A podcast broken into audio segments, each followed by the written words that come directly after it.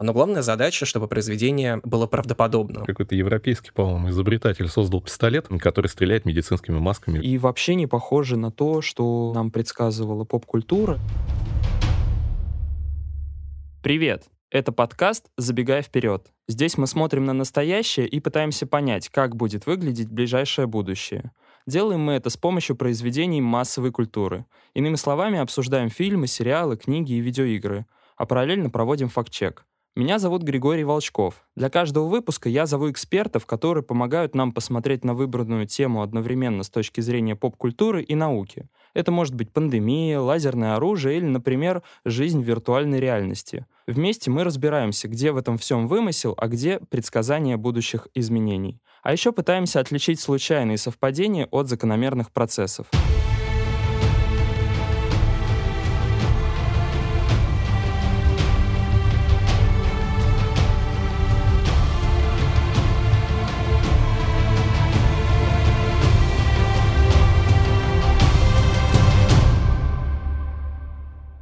Один из главных героев космической оперы «Звездные войны» Хан Соло, чтобы отстреливаться от неприятелей, использует бластер.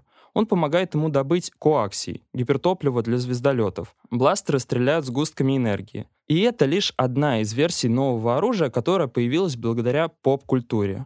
Кто его знает, возможно, совсем скоро оно заменит привычные АК-47 и гранатометы, а бои станут напоминать сцены перестрелок из космической оперы или постапокалиптической игры Fallout. Забегая вперед, скажу, что в этом выпуске мы обсудим, каким образом может совсем скоро измениться оружие. О том, как будут выглядеть войны в недалеком будущем, рассуждаем с кинообозревателем порталов кинотеатр.ру и Руссо Росса Максимом Бугуловым и Василием Сычевым, ведущим редактором портала о науке N+1. Скажите, пожалуйста, когда в произведениях искусства вообще возник образ оружия будущего? И как выглядел первый прототип?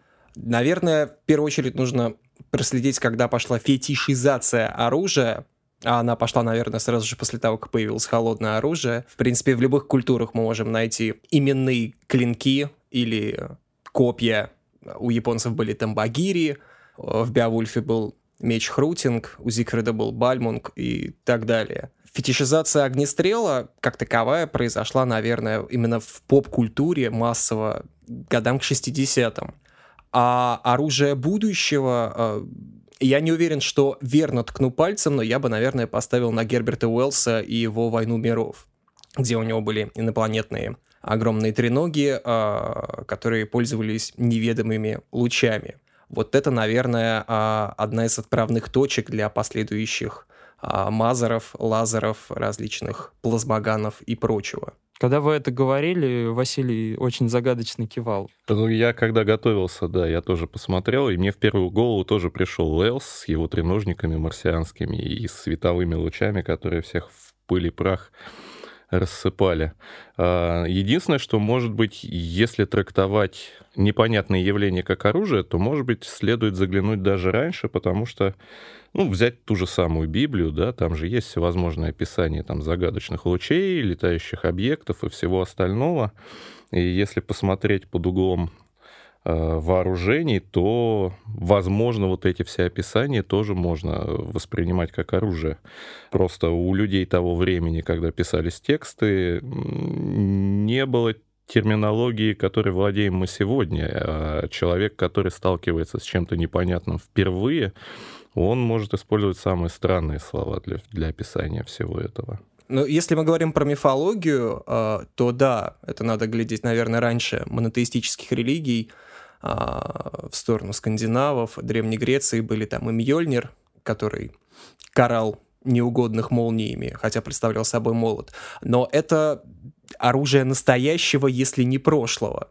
А именно вектор в будущее, когда речь шла о непонятном вооружении, направленном на уничтожение и на захват, э, наверное, это начало 20 века, возможно, конец 19 так, вы оба упомянули некий треножник. Можете объяснить, в чем э, специфика этого оружия? Оно, наверное, не, не так э, распространено сейчас в произведениях фантастики. Сам треножник, наверное, нет, хотя в «Звездных войнах» вот эти четвероногие роботы-то ходили. Просто Уэллс избрал вот такую форму передвижения для инопланетян. А само оружие, ну, сложно догадываться, что это такое. Но, опять же, когда писатель выдумывает что-то для будущего, он же опирается на уже известные какие-то факты и явления, и во времена, когда Уэллс писал «Войну миров», уже в мифологической, не знаю, исторической литературе уже было описано такое устройство, которое называется «Зеркало Архимеда». Это вот обычная вогнутая тарелка с зеркальной поверхностью, которая концентрировала солнечный свет в определенной точке, ну, фокусировала луч. И по преданию Архимед таким образом спалил вражеский флот. Он создал сеть из нескольких зеркал, сконцентрировал лучи на кораблях, они загорелись, все, победа за Архимедом. Возможно, Уэллс, когда создавал «Войну миров», имел в виду что-то такое, какое-то устройство, которое тоже способно концентрировать энергию, фокусировать на объектах и таким образом использовать ее для уничтожения. А в спутниковых тарелках сейчас такой же Конечно, да. Работает. Зеркало Архимеда можно сделать из спутниковой тарелки. Просто скотчем алюминиевым обклеиваете, и пожалуйста. Мне это напомнило «Звезду смерти» потому что там как раз была такая выемка, и с краев этой выемки концентрировались энергетические какие-то потоки загадочные, образовывали один луч, и этим лучом все сжигали на повал. Но сегодня такие технологии тоже же есть уже. Американцы вот разрабатывают боевые лазеры, э, волоконные лазеры, в которых э, от нескольких источников лазерного излучения э, вот это самое излучение передается в устройство-смеситель по волоконным линиям. И э, в этом устройстве там уже производится мультиплексирование вот этих лазерных лучей, за счет чего повышается значительно выходная мощность. Можно предположить, что в «Звезде смерти» что-то такое тоже есть. Может быть, без волоконных линий, но устройство мультиплексирования точно есть. Можете пояснить мультиплексирование? Мультиплексирование, да? несколько лазерных лучей в этом устройстве объединяются в один более мощный. Ну, то есть это было известно уже во времена Архимеда, да? Во времена Архимеда Наверное, догадывались, потому что же Архимед догадался несколько зеркал поставить и несколько этих зеркал фокусировать в одной точке. Таким образом, повышая э, единицу передаваемой энергии на единицу площади. А да? когда это к современному научному знанию приросло? Я не думаю, что это прям как-то происходило специально, просто научные знания, они со временем накапливаются и учеными используются по мере необходимости. Можно сказать, что Архимеду фактически вообще первому на Земле пришла идея, что с э, противниками можно сражаться с помощью света. Ну, во всяком случае, в литературе зеркала Архимеда — это одно из первых упоминаний использования световой энергии для борьбы с противником. А это, если мне память не изменяет, 200 год до нашей эры. Почти лазер. Забавно просто, что ко второй половине 20 века это приросло вот в, наверное, основу основ э, военной части научной фантастики, потому что и бластеры, и световые мечи, которые, наверное, знакомы каждому угу. нашему слушателю, это такие отличительные черты, что ли, э, научной фантастики, когда вопрос касается каких-то баталий и сражений. Да, но опять же, бластеры, они имеют же реальный прототип. В Советском Союзе разрабатывалось оружие, э, лазерный пистолет самозащиты космонавтов. Это небольшой пистолет, который э, испускал лазерное излучение. Он заряжался светоперетехническими патронами. Это такие небольшие были лампочки. В обойме 12 лампочек. Основная цель этого пистолета была не в том, чтобы убить там американских космонавтов, каких-нибудь еще космонавтов, нет. А они предназначались исключительно для ослепления оптических устройств наблюдения и для ослепления космонавтов противника. То есть это своего рода лазерная указка? И это своего рода лазерный бластер, потому что лампочка сгорала э, самое большее за 15 наносекунд, и это очень похоже на бластер, который стреляет в Звездных войнах. Он же тоже короткими импульсами стреляет. Вот и здесь примерно так же. Но да. урон этот бластер нанести никому Физический не мог. урон нет, но он позволял э, ослеплять оптические системы, слепить пленку, слепить космонавтов. Да, их было разработано, по-моему, два прототипа. Один прототип был с э, коробчатым отъемным магазином, который вот из рукояти выщелкивается, а второй прототип был револьверного типа с барабаном, лампочки заряжались в барабан, и можно было стрелять. Давайте обратимся к теме Звездных войн. Если вдруг кто-то не знает, э, Звездные войны — это киновселенная, она была создана режиссером Джорджем Лукасом. Часть от нее составляют 11 кинофильмов. Часть, потому что есть еще куча сериалов, мультсериалов, Э, один из них выходит прямо сейчас. Сцены в этих фильмах э, наполнены космическими перестрелками, противостоянием джедаев и злобных ситхов. Эта космическая опера наполнена изобилием э, схваток, которые происходят как на Земле, так и в космосе. Насколько вообще научны образы этих схваток? Нет, они не очень научные, и когда Лукас создавал фильм, он больше опирался на все-таки визуальную часть, и поэтому у него вот все эти космические истребители имеют крылья. Э, ну, просто если рассуждать с точки зрения науки, да, аэродинамики, крыло нужно для того, чтобы создавать подъемную силу. В космосе подъемная сила не нужна. И, собственно, вот эти вот э, легкие истребители, X-файтеры, да, как они называются, можно было сделать в виде бублика, не знаю, калача, шара, что угодно. Это ни на что бы не повлияло. Ну, они и были разные формы. Сокол тысячелетия — это такой блинок. Да, но он опять же имеет крылообразную форму, которая в авиации сегодня тоже вот прорабатывается, да, авиаконструкторами. Э, вообще в sci-fi не то, чтобы есть цель сделать э, события максимально научными. Они должны быть правдоподобными. Поэтому вводится, э, в sci-fi литературе вводят э, множество различных деталей, которые иногда напрямую, иногда смежно связаны э, с реально существующими явлениями и законами там, физики, химии, термодинамики. А, но главная задача, чтобы произведение было правдоподобным. И когда читатель или зритель его для себя открывает, он не чувствовал, что он находится в сказке, а находится внутри реально существующего, в основном, военного конфликта. Даже если там есть какие-то термины, которые имеют смысл, естественно, основная часть — это визуальная. Ну и «Звездные войны», конечно, сильно опираются на, на предшественников. Я думаю, что нет нужды говорить про а, влияние новелл Армагеддон 2419 нашей эры, про Бака Роджерса, который, ну, если он был не первым, то самым значимым э, sci-fi произведением. Это новелла, которая изначально выходила в sci-fi журнале, а впоследствии превратилась в серию комиксов. И именно вот эта вещь и ее продолжение э, сделали бои в космосе и сражения чем-то привычным и сильно популяризовали э, лазеры и бластеры. Э, после него почти через 40 лет вышел Star Trek, и когда там «Новая надежда» появилась в 77-м, то есть э, она сильно опиралась на предшественников, и ну, главной ее задачей, конечно, были, был масштаб. Я просто, например, насколько знаю, что все какие-то потенциальные перестрелки в космосе по идее, должны быть беззвучными. В то время как в «Звездных войнах» все космические баталии просто изобилуют э, различными звуковыми эффектами. В конце 70-х э, э, широкой общественности наверное, должно было быть известно, что космос э, беззвучен. И, наверное, в этом смысле как раз важно, что это опиралось на тот опыт киносмотрения. Здесь не только «Звездные войны» же этим решат. В принципе, любой фильм про космос, э, который существует, во всяком случае, из тех, что видел я, любые, э, любая видеоигра, э, они все равно показывают, что в космосе есть звук там что-то зритель да услышит, потому что иначе а, не будет работать саспенс, если мы говорим о хорроре, как, я не знаю, как Dead Space, а, или не будет работать эпика, то есть не будет, а, резко уменьшается инструментарий воздействия на зрителя.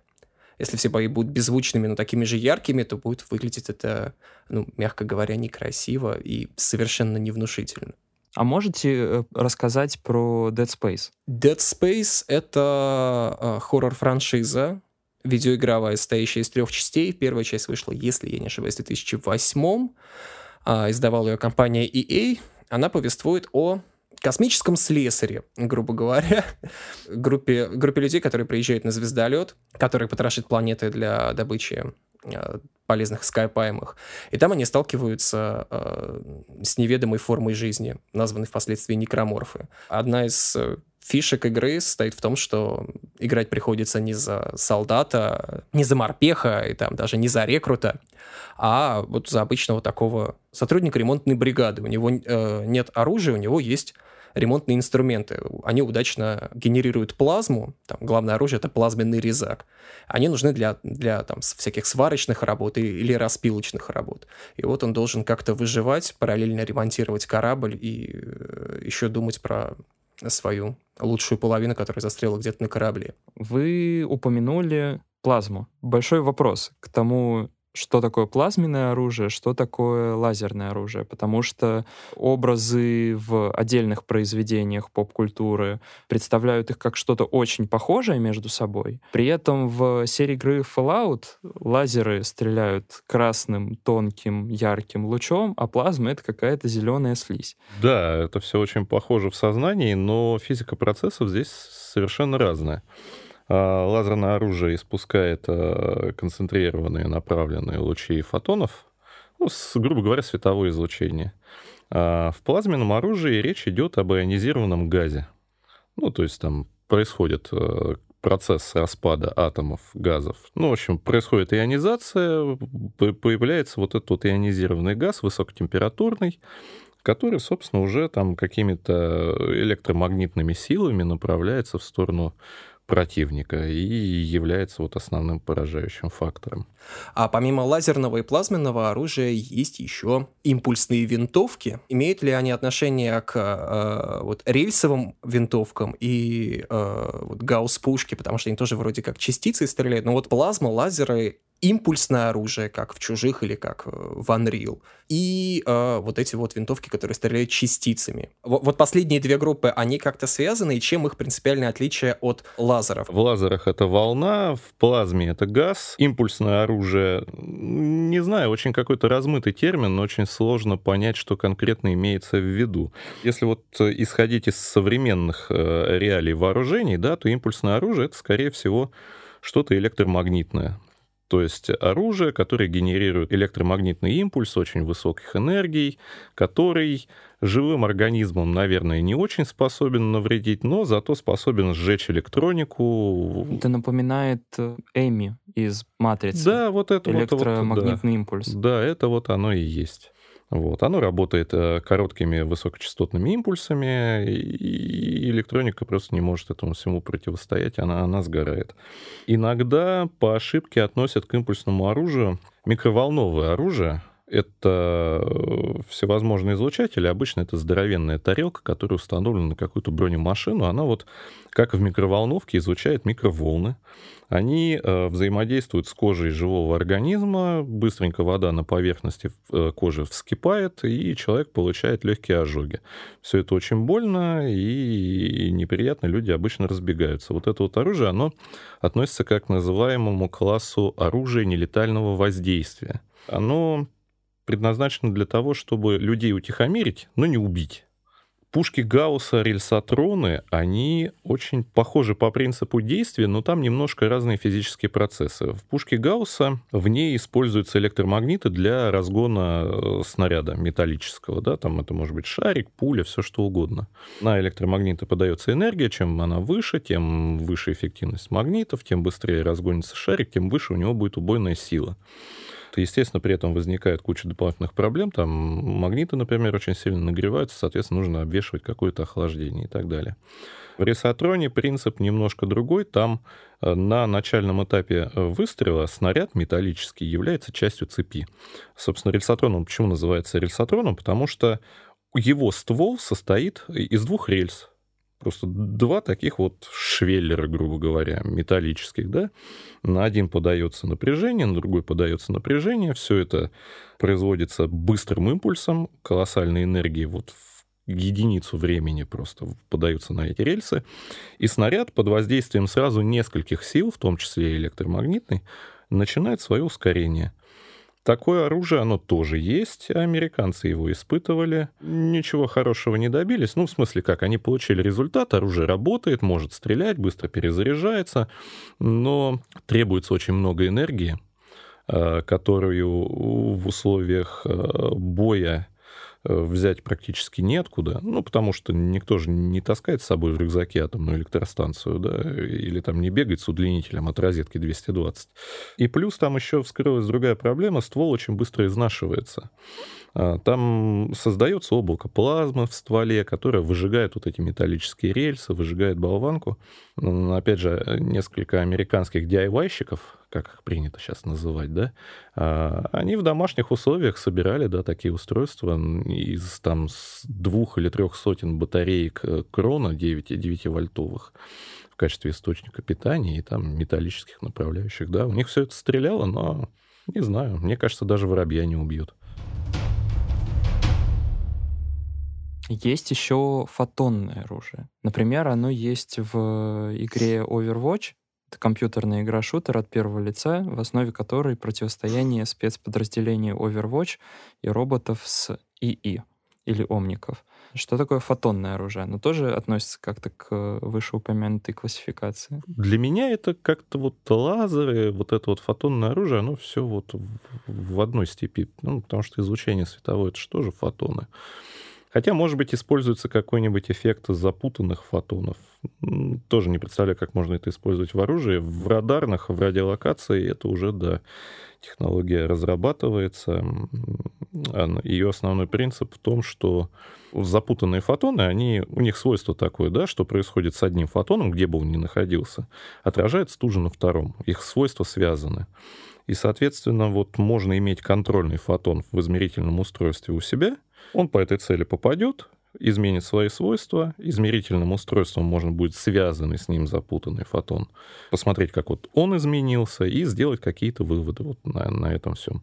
В прошлом году китайцы показывали фотонный радар на запутанных фотонах, да, говорили, что этот радар позволяет обнаруживать абсолютно любые типы самолетов-невидимок, причем определять не, не, не то, что там это вот самолет полетел, да, или его размеры, определять еще химический состав, э, состав краски, которой он покрыт, там, температуру двигателя, все что угодно. Именно из-за того, что фотон, который улетел изменил условия, передал эти... Изменил свои свойства, соответственно, изменились свойства запутанного с ним фотона. Китайцы это все каким-то образом померили, я, честно говоря, не представляю, каким. И вот сделали такие выводы. Я допускаю, что э, фотонный радар они создали, а, но он, скорее всего, существует в качестве какого-то лабораторного образца конца, и до серии еще очень-очень-очень далеко.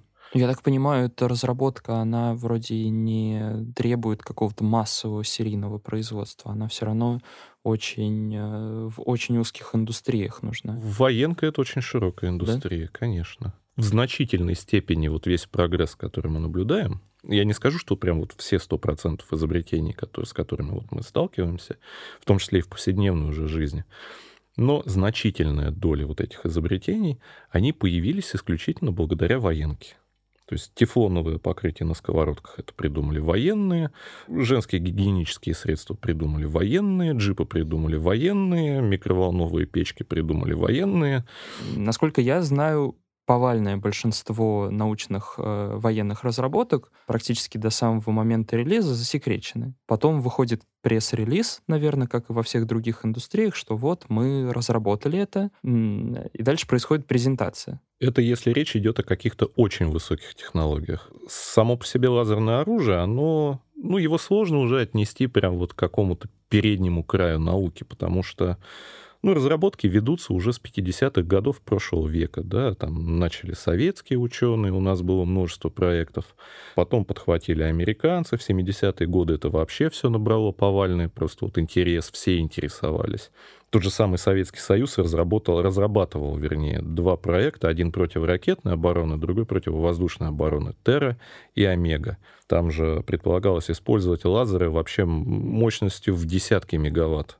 Ими предполагалось сбивать боевые блоки баллистических ракет, самолеты противника, крылатые ракеты. Поэтому сама по себе технология, она уже не очень секретная. И, собственно, скрывать-то там что-то не имеет смысла. И основной вот интерес, что в этих устройствах все пытаются засекретить.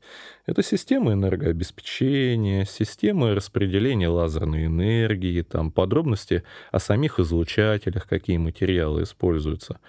А в общих чертах скрывать тоже нечего. То есть это какой-то внутряк, который как, как раз и, и позволяет э, делать разработку более мобильной. Э... Да, да, более энергоэффективной, менее потребляющий ну, более меньше топлива, да, да, более защищенный. Стало быть, э, все оружие, которое мы сейчас вспоминаем, плазменное, лазерное, оно э, световое. Почему бы людям на каком-то раннем этапе проектирования, условно говоря, развития военной индустрии э, не пришла на ум идея воевать, стреляя водой, например, или стреляя воздухом? Ну, наверное, из-за низкой эффективности, потому что можно создать э, очень плотный напор воды, очень плотную струю, с, опять же, с высокой энергией, да, которая будет там пилить людей напополам. И, собственно, даже в промышленности уже такие станки есть. Они э, режут водой, там, в том числе и металл.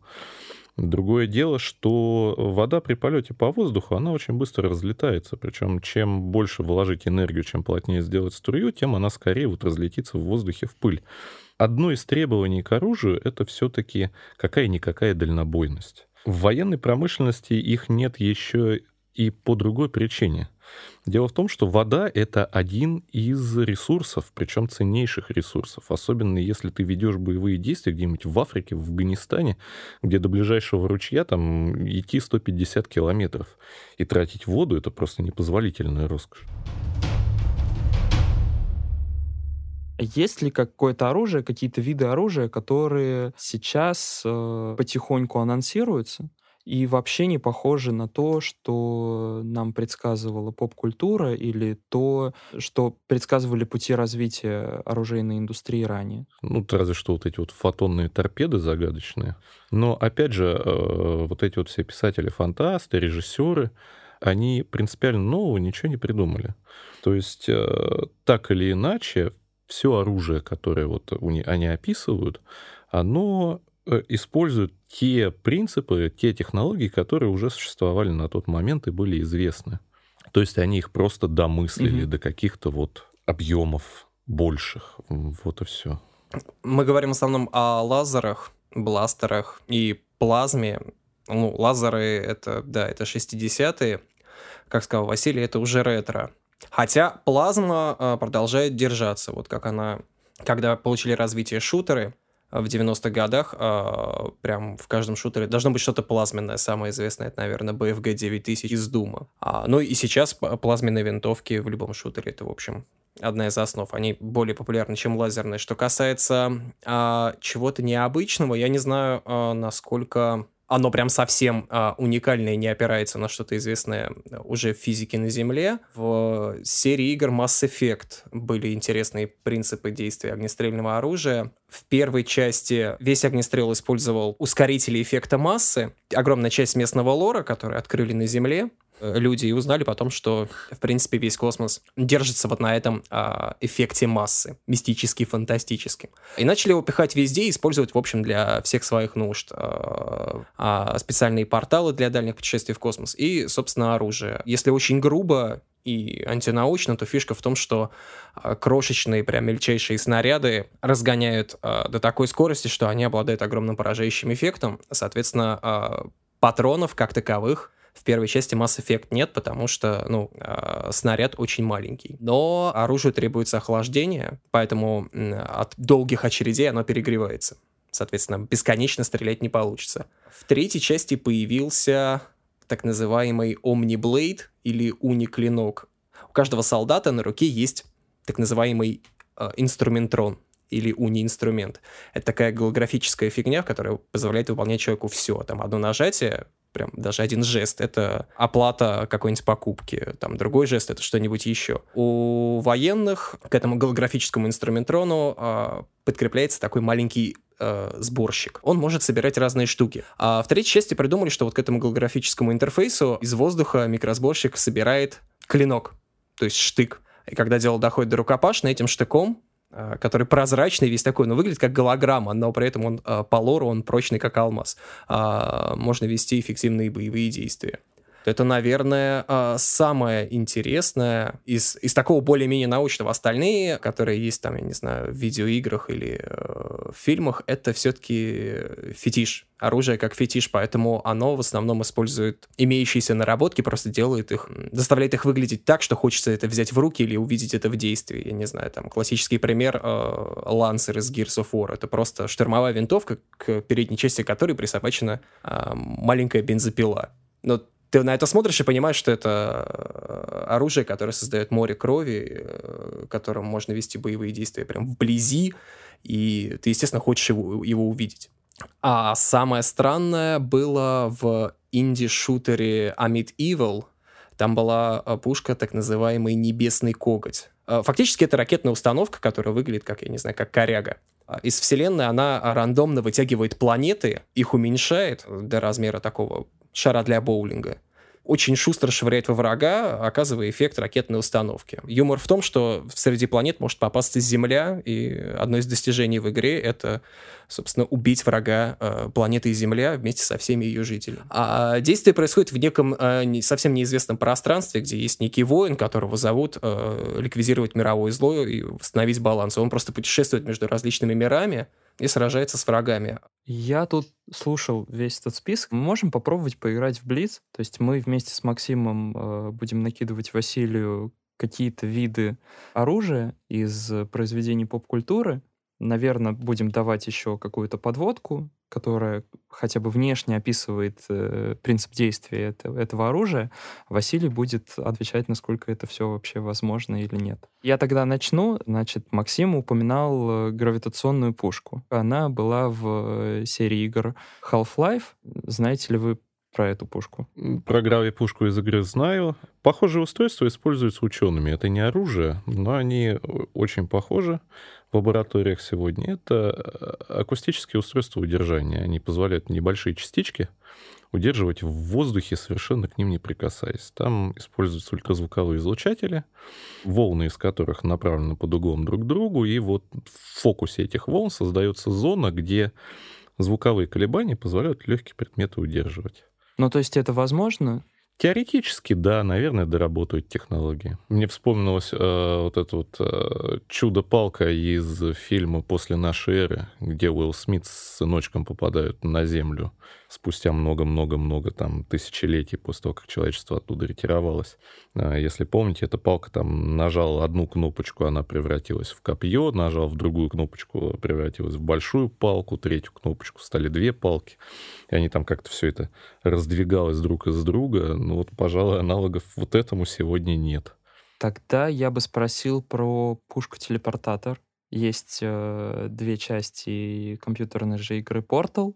Там, значит, у главной героини в руках э, стала быть какая-то большая э, продолговатая штуковина, которая стреляет порталами двух цветов. Один синий, другой оранжевый, один входной, другой выходной. Насколько это похоже на правду? Как на мой взгляд, не очень похоже.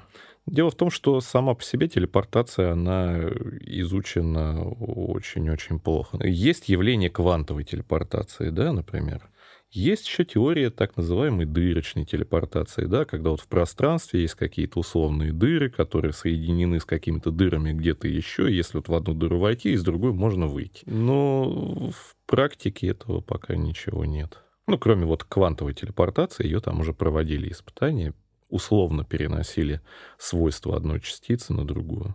А если поговорить про компактные термоядерные реакторы, вроде тех, что у Тони Старка, железного человека, и управляет всем его э, умным э, металлическим костюмом. Ну, опять же, вот в компактном исполнении пока нет. Насколько реально сделать э, замораживающее оружие? Мне кажется, в этом направлении даже и не думают вот в плане создания замораживающего оружия, просто потому что процесс заморозки, он никогда не мгновенный. Ну, то есть даже если какой-то объект положить в жидкий азот, он все равно будет какое-то время замерзать, пока вот он там произойдет теплообмен с окружающей средой. А если говорить о человеческом теле, которое еще и нагрето до 36,6, да, это вообще все очень долго, так что, ну, не знаю, нет, вот в этом плане никто не размышляет такой вид оружия, который появился буквально в этом году. Это такая стационарная установка, кажется, с каким-то импульсным эффектом, которая может э, надеть на человека маску защитную. Это не установка, это какой-то европейский, по-моему, изобретатель создал пистолет, который стреляет медицинскими масками в лица людей, да. Ну, это такая история чисто из развлечений. Могу спросить, откуда в sci-fi такой фетиш на бензопилы и вообще на мечи? А особенно если это мечи-бензопилы. В Архамере был меч-бензопила, в Gears of War э, бензопилу крепили на огнестрел. А как-то это оправдано с точки зрения практического назначения. Ну да, само по себе клинковое же оружие, оно у человечества это своего рода фетиш. Ну, потому что оно появилось одним из первых, там рыцари все рубились клинковым оружием, потом шпаги были, вот это вот все. В современных вооруженных силах все вот эти вот сабли, мечи наградные у офицеров, кортики. Вот, мне кажется, ноги растут из этого. А штыки, они э, имеют какое-то практическое назначение в современной войне? Или это уже, ну, практически э, атовизм? И атовизм, и не атовизм. Ну, штык, он сам по себе довольно удобное, универсальное устройство, потому что им можно не только там навертеть кишки противника, да, а можно еще колбаску порезать, проволоку перекусить, э, С4, вот эту вот взрывчатку там кубиками ровными э, наделить. Василий, скажите, пожалуйста, правильно ли я понимаю, что сейчас все еще самым э, страшным оружием, оружием массового поражения летального исхода является ядерное оружие, водородное оружие? Термоядерное, да. Термоядерное ну, оружие. Ну, водородное, термоядерное, это одно и то же. Да, да, оно самое страшное. И самое насколько я понимаю, сейчас его все-таки используют прежде всего в целях э, такой сдерживающей силы. То есть вроде бы никто не планирует его использовать, но так как все знают, что оно есть у энного количества стран, лишний раз э, отказываются от мысли объявления новой мировой войны. Ну да, это же целая тактика, связанная с ядерным вооружением. Там же и тактика ядерного шантажа, когда бомбардировщики летают вдоль границы, запугивают, и всевозможные переговоры. Американцы же во Вторую мировую войну Хиросиму с Нагасаки разбомбили. Тогда просто никто не представлял, что это такое. Никто не знал об излучении, никто не знал о Обо всех потенциальных последствиях. Да, обо всех потенциальных последствиях. И поэтому как-то вот они использовали все это смело. Ну и плюсы они очень еще на японцев обиделись. Японцы не хотели сдаваться, и американцы хотели быстренько все это прекратить. И ядерное оружие было как один из способов. И потом, когда уже изучили все последствия, да, решили, что это очень опасная штука, и просто вот пошли по пути накопления ядерных боезарядов. И вот на пике холодной войны их количество было просто колоссальное. Американцы даже умудрялись свои бомбы атомные терять. Там с бомбардировщика упало где-то в британских болотах, нашли только спустя три десятилетия.